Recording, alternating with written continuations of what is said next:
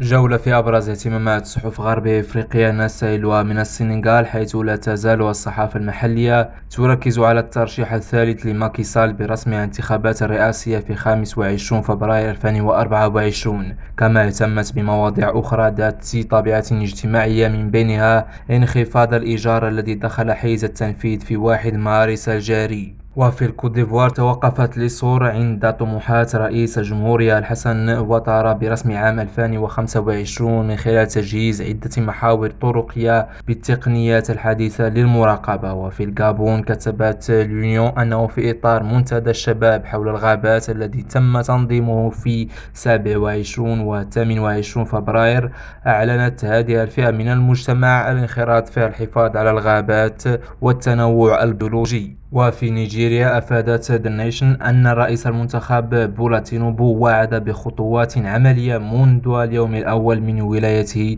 لإيجاد الحلول للمشاكل القائمة بعد تنصيبه في 29 ماي. وقال إنه وعد بتسيير إدارة عادلة وشاملة تقتضي من جميع النيجيريين المشاركة في ذلك عادل شادلي أبو جالي ريم راديو.